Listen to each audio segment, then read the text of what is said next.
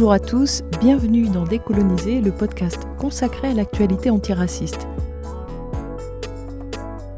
Mon nom est Malika Salin et je vous retrouve chaque semaine pour aborder une question en lien avec le racisme.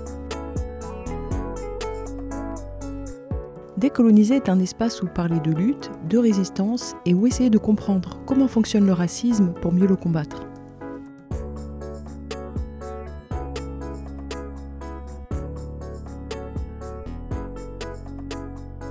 Le RMI, le revenu minimum d'insertion, est mis en place à la fin de l'année 1988. C'est pour combattre l'exclusion des personnes qui arrivent en fin de droit. C'est considéré comme une avancée sociale. Après, tout le monde n'y avait pas le droit. Pour en bénéficier, il fallait résider en France, entrer dans les conditions de ressources, s'engager aussi à participer à des actions d'insertion, et puis il y avait une condition d'âge, il fallait avoir 25 ans. Sauf que quand on était étranger, il fallait en plus soit être réfugié, soit avoir la carte de 10 ans ou bien un titre équivalent toutes les autres personnes étrangères étaient exclues de ce RMI. Et quand les enfants avaient moins de 16 ans et étaient étrangers, il fallait qu'ils soient en situation régulière pour être pris en compte dans le calcul des ressources. Les socialistes pensaient que donner le RMI à des étrangers en situation irrégulière, c'était encourager l'immigration clandestine. Pire, ils pensaient que l'immigration clandestine donnait de la force au FN et à l'extrême droite. Vous imaginez la mentalité? C'est humainement et socialement ignoble. Et donc les mêmes personnes qu'on privait de droits, donc de la possibilité de travailler et de vivre normalement, on les privait aussi de cette ration de survie qu'était le RMI. Par exemple, une personne qui était non expulsable et non régularisable, elle était condamnée à la débrouille. Et cette logique-là, elle s'appliquait aussi dans le domaine de la santé, pour des soins, pour des prises en charge à l'hôpital. Par exemple, quand une femme étrangère voulait mener à terme une maternité ou bien voulait interrompre une grossesse, pour bénéficier de la prise en charge sécu, sa situation devait être régulière. Vous voyez comme c'est sadique? En revanche, si elle abandonnait son enfant et accouchait sous X, ses frais d'hôpital étaient pris en charge intégralement. La législation, à cette période, elle créait plein de situations de non-droit. Des gens se trouvaient coincés entre deux textes. Et les spécialistes du droit à l'époque ont parlé d'une forme de règlement de compte de l'État vis-à-vis de ces populations présentées comme tricheuses. Et vraiment, éthiquement, humainement, c'est abject. Parce que pour une surenchère politique, l'État faisait de la vie d'être humain un enfer. Et donc, la lutte à l'époque contre ces injustices, elle consistait bien sûr à exiger des changements de loi, mais aussi à assister les étrangers dans leurs combats administratifs. Il y avait par exemple des associations comme la CIMAD ou Logisti, où des spécialistes du droit assistaient les étrangers. Et ces associations, en général, elles n'allaient pas sur le terrain politique, sauf pour des revendications très précises relatives à un texte ou à une mesure. Toujours dans la lutte, il y avait aussi à l'époque les grèves de la faim. On avait déjà évoqué celle de 1981 dans le Lyonnais de Christian Delorme, Hamid Boukrouma et Jean Costil. Eux avaient obtenu que les mineurs ne soient plus expulsés. Il y a eu aussi en 1986, par exemple, celle de Jida Tazdaït et de Nasser Zahir, euh, avec la campagne J'y suis, j'y reste, à Lyon toujours, et qui vaudra d'ailleurs à Jida Tazdaït d'être nommée femme de l'année par le magazine Marie-Claire en 1986.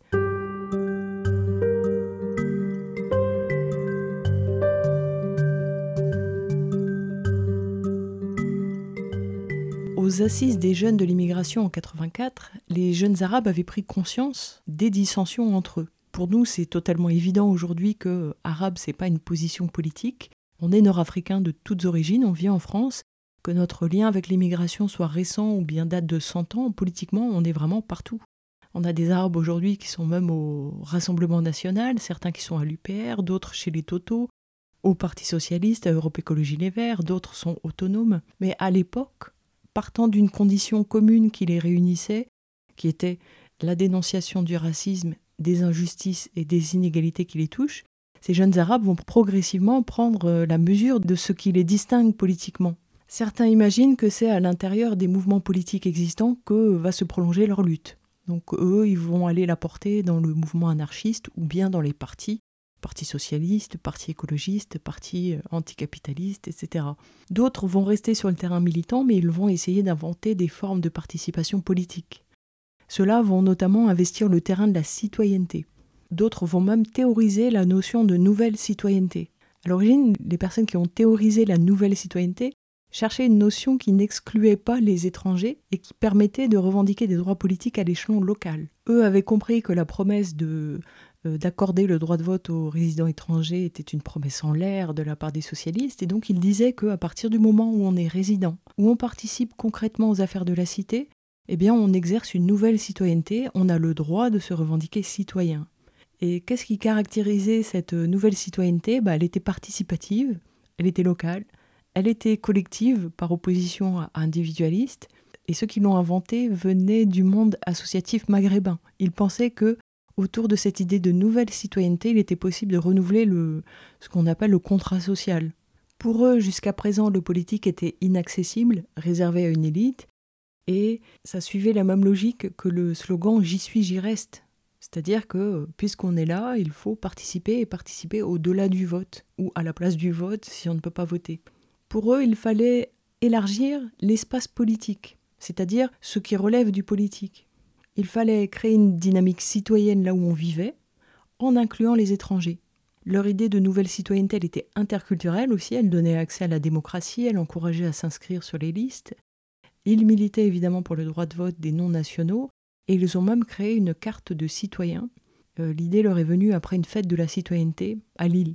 Et ils voulaient avec cette idée de nouvelle citoyenneté, aussi créer une définition de l'immigré qui ne soit pas juste économique, qui aborde aussi la question de la vie ici. Alors une remarque sur cet emballement pour la citoyenneté. Le local, le participatif, le collectif, toute cette idée de citoyenneté telle qu'elle est décrite là, elle va complètement séduire les techniciens de la politique de la ville. C'est-à-dire que euh, cette idée de la citoyenneté-là, ils vont la reprendre à leur compte parce qu'elle va avec leur démarche, euh, comme le soulier de verre va au pied de Cendrillon. Pourquoi est-ce que ça leur convient? Ben, C'est compatible avec le statu quo, c'est du symbolique, et puis ça aide à accepter une situation inacceptable qu'on n'a absolument pas l'ambition de changer en tant que gouvernant. Et puis dedans, il y a aussi quelque chose qui, relève de la, stratégie de reconnaissance, vouloir être reconnu comme citoyen. Et ça, c'est clairement euh, intégrationniste. Ça, c'est pour les initiatives qui s'intéressent de près ou de loin à la, politique, euh, parce qu'après, dans le domaine culturel, associatif, il y a une activité qui est vraiment très dense. Il faut imaginer en 1989 que cette irruption du beurre dans l'espace politique et médiatique, elle a déclenché un bouillonnement. Il y a des romans qui sortent qui témoignent de la condition beurre, des films comme euh, euh, C'est Madame la France que tu préfères de Farida Belroul, des associations qui se créent et qui montent des actions au quartier actions qui peuvent être financées par le, développement social urbain, et puis des pièces de théâtre, des affiches politiques à n'en plus pouvoir, une agence média de l'immigration même. Des festivals naissent, plusieurs festivals, des émissions de radio, des radios même. Il y a des débats politiques qui traitent de la ZUP, de l'immigration, de la deuxième génération, de la mémoire aussi. Mais un peu comme pour la marche, toute cette agitation, bien que bienvenue, elle n'a que peu de choses à voir avec le problème de départ qui était la police et les racistes nous tuent, et la justice laisse faire. Problème à quoi s'est ajouté La France tente de se débarrasser de nous. Donc c'est un foisonnement. Mais si on triait pour ne retenir que les actions qui ont cherché à résoudre ces problèmes-là directement, il resterait évidemment beaucoup moins de monde. Si on enlevait tous les beurs qui se racontent, toutes les déclarations d'amour à la France, toute la littérature sur la coexistence, il resterait peu de choses. Alors je parlais des actions de mémoire qui sont très présentes dans cette histoire des Maghrébins en France, ça sert à lutter contre l'effacement qui est euh, perpétuellement à l'œuvre, mais ça a aussi une autre fonction, c'est de témoigner de la présence en France, de valoriser la participation de l'immigration à la vie française et d'inscrire l'immigration maghrébine dans la mémoire française. En général, ceux qui recherchent ça sont intégrationnistes, puisqu'ils s'adaptent aux conditions imposées. Donc la police et les racistes nous tuent, la justice laisse faire et la France se débarrasse de nous. Alors je vais lister plusieurs organisations de l'époque, à chacun de juger de euh, leur utilité par rapport à ces problèmes. On a par exemple des organisations comme France Plus, qui avait été créée par Areski Damani en 1985. C'était un mouvement qui se présentait comme républicain, laïque, droit de l'homiste. Kader Arif, que les Toulousains connaissent bien, a été de France Plus. Eux ont fait la campagne pour convaincre les enfants d'immigrés de s'inscrire sur les listes électorales. Ils étaient pour le droit à la ressemblance, pour l'égalité devant la justice, le logement et l'éducation. Ils ont présenté des candidats au municipal de 1989, à la Courneuve par exemple. Ils étaient subventionnés par les fonds publics, ils combattaient SOS, et dans l'affaire du foulard de Creil, ils étaient pour l'exclusion des adolescentes. À la même époque, il y a Résistance des banlieues, RDB, qui se crée cette année-là. C'est un collectif intercité en Ile-de-France qui veut alerter l'opinion et les pouvoirs locaux sur la situation dans les cités et sur les risques de révolte. Ils viennent des Mureaux, de Mantes-la-Jolie, de Suresnes. Dedans, on trouve des gens comme Yazid Kerfi de Mantes-la-Jolie, qui aujourd'hui sillonne la France avec sa caravane des quartiers pour conscientiser la jeunesse. Nordine Isnasni aussi, ancien conseiller PCF de la ville de Nanterre, était dans Résistance des banlieues. Il y avait aussi SOS Ça bouge de Bondy, créé en 1985 par un groupe de copains et qui ont créé un festival, mais aussi qui proposait du soutien scolaire ou des animations. Donc là, on parle de d'activités socioculturelles financées par la politique de la ville et puis qui consistent à proposer des actions qui bénéficient aux habitants. Ça peut être des sorties, des activités culturelles ou sportives, de l'aide aux parents, de l'aide aux enfants, etc. Il y avait aussi l'ANGI, Association Nouvelle Génération Immigrée. Elle était à Aubervilliers. Elle a ouvert un foyer d'hébergement pour jeunes maghrébins en rupture familiale. Elle proposait aussi des cours d'arabe et du soutien scolaire. La Kaina, dans la même ville, qui menait des actions culturelles en prison. Il y avait aussi euh, Zarma de banlieue, plus proche des milieux libertaires et qui publiait sur les questions de justice et de police. Mais aussi les Vite écrits de Toulouse, qui étaient des jeunes des quartiers nord qui participaient à des animations culturelles d'écriture avec Maïté Debat, donc euh, une féministe historique de Toulouse, ils vont devenir les EBDA Tactique Collectif. Donc Tactique Collectif, ce sont euh, ces acteurs engagés dans l'action culturelle qui organisent des concerts et le festival Origine Contrôlée. Les deux euh, participeront d'ailleurs à la liste motivée avec des gens comme Salah Mokran. Et le, vraiment ce qui symbolise euh, l'époque, peut-être ce serait la MJC ou le centre social. Le motto à cette époque, c'est s'exprimer plus que s'organiser. Parce qu'il y a la politique de la ville naissante qui, avec les moyens qu'elle offre, offre des perspectives d'activité dans le quartier qui, euh, euh, même si elles sont utiles, elles ne relèvent pas de l'action politique. Sur un terrain plus politique, il y avait les Jalbes à Lyon, nés en mai 1985. Le Monde nous dit qu'ils combattaient la beurritude et qu'ils revendiquaient leur nom d'arabe, tout en sachant évidemment qu'ils n'étaient pas qu'arabes. Euh, il y avait aussi des berbères dans, dans ce collectif, et eux avaient l'autonomie à cœur. Ils s'organisaient sur les questions de crimes sécuritaires. Ils ont d'ailleurs organisé en 1985 une grande manifestation suite à l'assassinat de Nordine Mechta par des videurs de discothèques. Il y a dans leur collectif des gens à l'origine de la toute première liste autonome de l'immigration, une liste qui s'est présentée face au socialiste Karan, qui à l'époque était porte-parole du PS et député du Rhône. Il faut s'imaginer l'affront que c'est d'oser aller aux élections sans la gauche ou l'extrême gauche, qui de tout temps nous a considérés comme leur propriété. La tête de liste, c'était un arabe, c'est la première fois que ça arrivait en métropole, et c'était euh, ça, clairement, une déclaration d'indépendance. D'ailleurs, quand Kéran verra leur liste, il mettra euh, in extremis une maghrébine sur sa liste. Et euh, dans cette, cette liste autonome, il n'y avait que des hommes, que des arabes, et eux n'étaient pas venus parler de vivre ensemble ou jouer des airs endiablés. eux étaient vraiment dans, dans, la démarche de prendre nos affaires en main. C'est dans l'esprit un prolongement de la lutte qui se mène à part égale avec les organisations blanches. Dans le registre médiatique, il y avait l'agence Immédiat. Interviewé par Le Monde en 1983, son fondateur Mougnis Abdallah explique qu'il veut sortir du journal Tract pour collaborer à l'information professionnelle. Il organise d'ailleurs un stage d'initiation aux médias à la fac de Lyon et son ambition à lui, c'est vraiment de créer une agence de presse. Donc voilà, c'est impossible de citer tout ce qui se produit à l'époque, c'est extrêmement varié. Il y a aussi l'association Texture à Lille qui milite, elle, donc pour la nouvelle citoyenneté, qui a lancé une liste au municipal, la liste Citoyenneté contre la galère. Il voulait être reconnu comme euh, citoyen, comme euh, galérien citoyen. Avec cette liste, ils se battent, disent-ils, aux côtés de Français qui ont les mêmes problèmes qu'eux. En 2020, cette tendance existe toujours d'ailleurs. Hein. Ce sont les habitants de quartier qui sont allés rejoindre les Gilets jaunes parce qu'ils considèrent avoir le même combat. Euh, à l'époque, donc avec cette dynamique de citoyens galériens à laquelle participait le sociologue Saïd Bouamama, L'objectif était de faire entendre la voix des quartiers par les politiciens. On peut tout à fait y voir le début des listes citoyennes dans le sens où ils voulaient que des novices s'impliquent en politique, aillent aux élections, même si l'idée n'était pas de briguer la mairie, mais plutôt de faire levier, de se faire entendre des politiques. Ça se passe dans une ambiance festive, décontractée, musicale, ils revendiquent, mais ils cherchent aussi à incarner le slogan français émigré même combat. Ils sont vraiment à l'image de ce qui se développera massivement après, les listes citoyennes. Donc on voit qu'il y a une grande diversité politique entre les autonomes minoritaires qui ont une action politique qui entre en friction avec l'État et avec les organisations existantes et qui peuvent investir le politique à égalité avec les organisations traditionnelles. Il y a ceux qui restent sur le terrain militant ou associatif et qui laissent la responsabilité du politique aux organisations blanches, quitte à inciter leur public à les soutenir ou bien à intégrer ces orgas. Il y a ceux qui cherchent à inventer des formes d'intervention politique qui ne vont pas se substituer aux organisations existantes, mais qui espèrent les inciter à intégrer leurs préoccupations dans leur programme. Eux ne vont pas entrer en concurrence avec ces organisations, ils vont au contraire les servir. Au premier tour, ils agrègent des voix sur un programme, au plus près des préoccupations des gens de la ZUP ou l'immigration, et au deuxième tour, ils appellent à voter pour l'une ou l'autre de ces listes, quitte à fusionner avec. Mais 1989, c'est encore en germe, c'est vraiment le, le tout début de ces phénomènes. «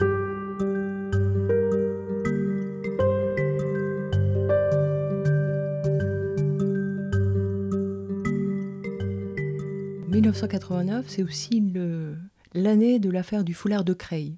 Pour comprendre l'ampleur que va prendre cette affaire, il faut avoir en tête qu'on est six mois après l'affaire Salman Rushdie. Salman Rushdie, c'était un Indien immigré en Grande-Bretagne. Il a écrit un livre intitulé Les versets sataniques. Au moment de sa sortie, des musulmans partout dans le monde vont protester contre ce livre à cause du manque de respect envers le prophète Mohammed. Le livre est banni de plusieurs pays, dont l'Inde ou l'Afrique du Sud. Une fatwa est lancée contre l'auteur par euh, euh, l'ayatollah Khomeini et ça va faire de Rushdie une idole en Occident, une icône de la liberté d'expression parce que donc tout ce qui insulte les musulmans, ça séduit les pays du Nord. Sa vie va être menacée, il va devenir un tel symbole que lors d'un événement international en Suède, BHL va lui céder son temps de parole. Imaginez l'importance du gars. Au bout de dix ans, l'Iran va lever la fatwa et Rushdie va faire un, un roman d'excuses, mais le mal est fait. La vision binaire de l'islam barbare et rétrograde versus l'Occident démocratique et civilisé a déjà fait beaucoup vendre de livres, de programmes télé, de reportages dans les magazines. On mange du tchador et de l'intégrisme à n'en plus pouvoir.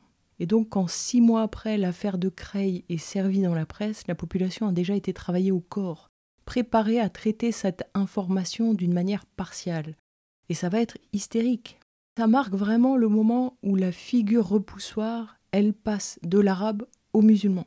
Tout ça pour, euh, au départ, un fait tout à fait mineur, trois adolescentes voilées, à qui le principal de collège interdit d'accéder à l'école tête couverte. C'est un fait mineur, mais médiatiquement, politiquement, c'est érigé en symbole. Et donc ça, ajouté à l'ignorance entretenue sur qui sont les musulmans et ce qu'est l'islam en France, et eh bien dans l'esprit de Dupont-Lajoie, les fatwas iraniennes et ses collégiennes, c'est la même chose. Et ça appelle la même réponse, fermeté totale. Comment il l'interprète, c'est euh, porter ce voile, c'est refuser l'Occident, refuser la France. Et les jeunes femmes qui le portent, pour la France, elles sont forcément soumises, elles, elles sont nécessairement forcées par leur famille.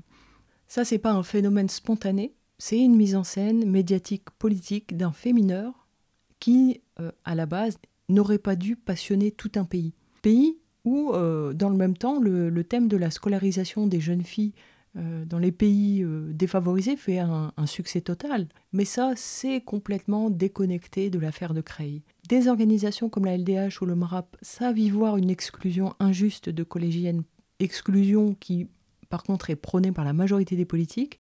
Et il va y avoir une marche de protestation le 22 octobre par les musulmans de la Voie de l'Islam.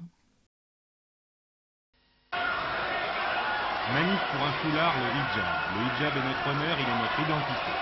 Ils étaient environ 800 hommes à manifester cet après-midi pour le port du foulard islamique, de Barbès à la République, à l'appel de deux organisations dont la voix de l'islam, car toutes les autres associations islamiques, environ 80, déconseillaient, je cite, et jugeaient inopportune la tenue d'un tel rassemblement.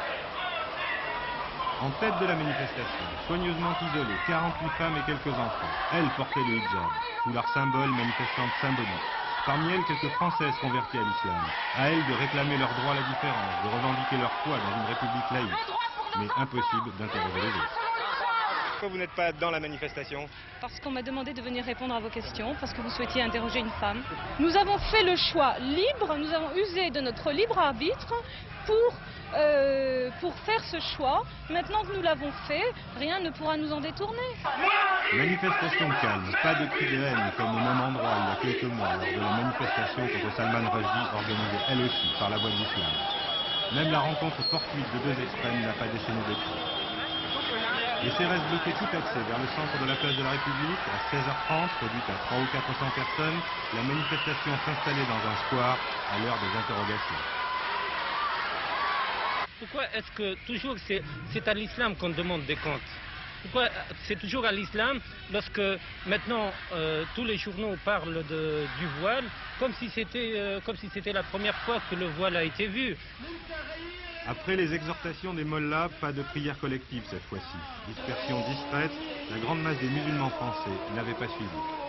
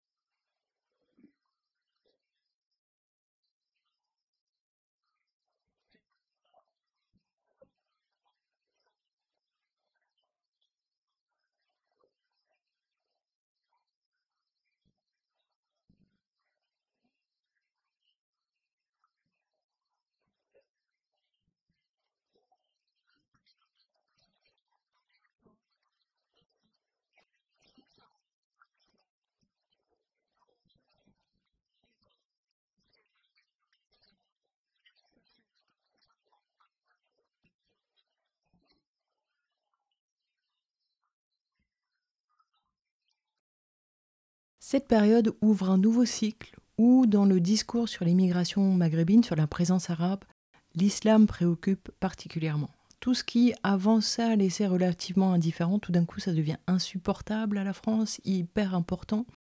Et, et c'est le cas du voile qui n'obsédait pas particulièrement avant ça. Le voile des mamans lors des sorties scolaires à l'époque, c'était quelque chose qui laissait indifférent. Mais à partir de là, pour les opinions publiques occidentales, parce que donc c'est pas propre à la France, le monde se divise en deux camps clairement, les rétrogrades religieux intégristes d'un côté et les laïcs éclairés de l'autre. Et ce racisme est euh, complètement institutionnel. Les intellectuels jouent un rôle là-dedans parce qu'ils vont inscrire les actualités dans cette grille de lecture.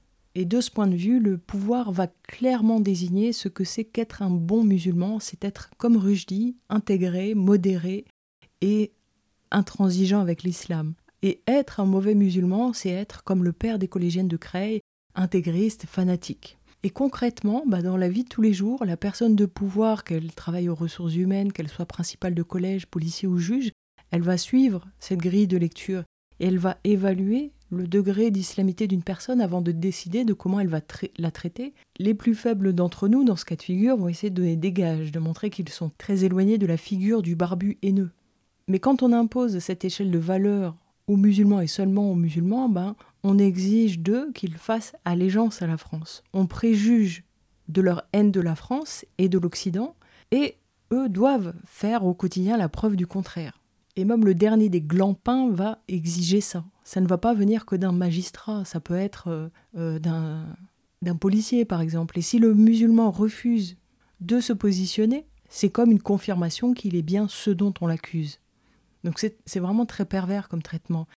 Toutefois, le travail journalistique, à l'époque, il est un peu plus, pas énormément, hein, mais un petit peu plus éthique qu'aujourd'hui.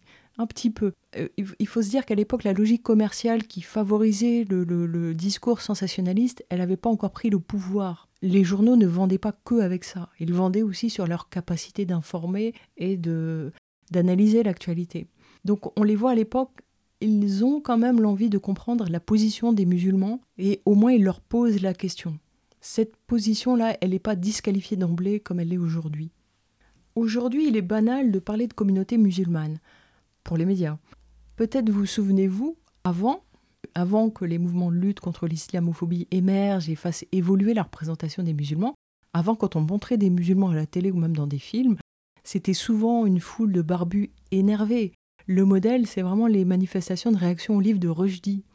Et pendant 20 ans, en France, euh, les médias ont continué de représenter les musulmans comme ça. Cette communauté extrêmement diverse était simplifiée à cette représentation-là euh, effrayante. Et puis comme le pouvoir a fait du, musulman modéré son favori, bah, il va favoriser ces profils-là à des postes clés, à la représentation, etc. La même année, il y a des attentats contre des foyers Sonacotra, des suprémacistes blancs sont impliqués. Parmi eux, il y a le secrétaire général du syndicat policier d'extrême droite, le FPIP. Alors que va faire l'État en réponse à l'affaire des foulards de Creil? Eh bien, l'État va installer des instances pour l'intégration. Parce que l'État a vu la réaction de cette famille, la résistance qui s'est exprimée autour, et ça l'inquiète. L'État se dit que euh, le projet d'assimilation est en faillite. Les gens restent visiblement attachés à leur, religion, et cette religion est visible. Donc pour l'État, il faut des politiques d'intégration supplémentaires, sachant que eux, ce qu'ils appellent intégration, pour nous, c'est clairement de la destruction. Donc comme pour la politique de la ville, l'État va créer un comité interministériel, mais aussi un haut conseil où vont siéger des experts et des personnalités politiques qui vont faire des propositions sur l'intégration des résidents étrangers ou d'origine étrangère. Alors déjà, ça introduit l'idée que islam et immigration vont ensemble, ce qui est évidemment faux. Ce haut conseil à l'intégration va produire des rapports et l'État va progressivement mettre un point d'honneur à mettre des indigènes à l'intérieur, des genres de marionnettes qui sont là pour cautionner le racisme d'État. Mais au tout début, dans les premières nominations, on peut trouver des gens comme Françoise de Vérinas, cette femme politique de droite décédée aujourd'hui, qui a longtemps siégé au conseil municipal de Toulouse et qui a parfaitement incarné le clientélisme toulousain. Mais dans le haut comité, on trouvait des gens de droite comme de gauche. Ce haut comité affirmait que l'intégration dépendait de la régulation des entrées sur le territoire. Donc on a à cette période précisément des étrangers à qui on refuse des soins, des allocations familiales, de l'aide au logement, simplement parce que leurs enfants ne sont pas entrés régulièrement en France. Ça, le haut comité, ça ne le dérange pas. Par contre, il est là pour justifier des politiques répressives envers les étrangers. Et donc c'est ce haut conseil qui va proposer des solutions pour lutter contre la fraude au papier, ou qui va faire la liste des comportements incompatibles avec l'intégration, ainsi du non-respect des femmes selon les standards français, de la polygamie. Et en plus, à force d'insister sur ces phénomènes-là, il participe à les grossir, à les amplifier. C'est ce qui fait que petit à petit, euh, dans l'esprit du français, l'immigration était euh, synonyme de polygamie. Donc ce haut conseil à l'intégration, ce truc censé œuvrer pour euh, l'égalité, en réalité était un instrument contre les étrangers et toute personne assimilée à des étrangers. Il a combattu les cultures des immigrés et cherché à détruire les communautés.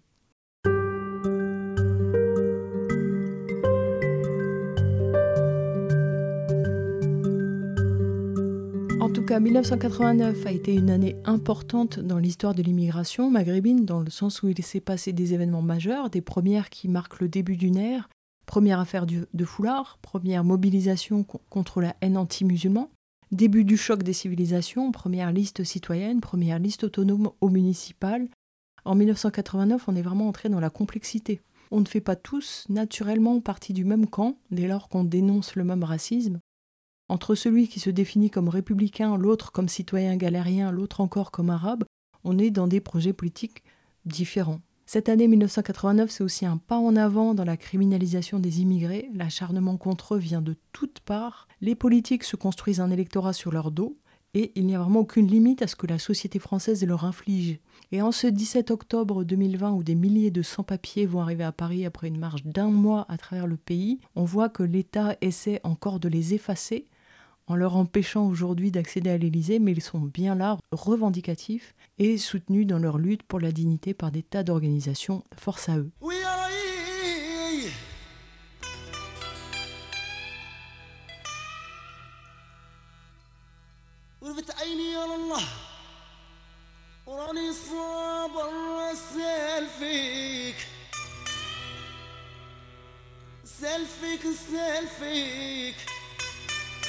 أنا نبغيك يا عيني أنا نبغيك يا متماه ويا ريح شفته في الظلمه قسم لي خاطري لله لا. لله لا لا أنا نبغيك عيني ياه أنا نبغيك دلالي.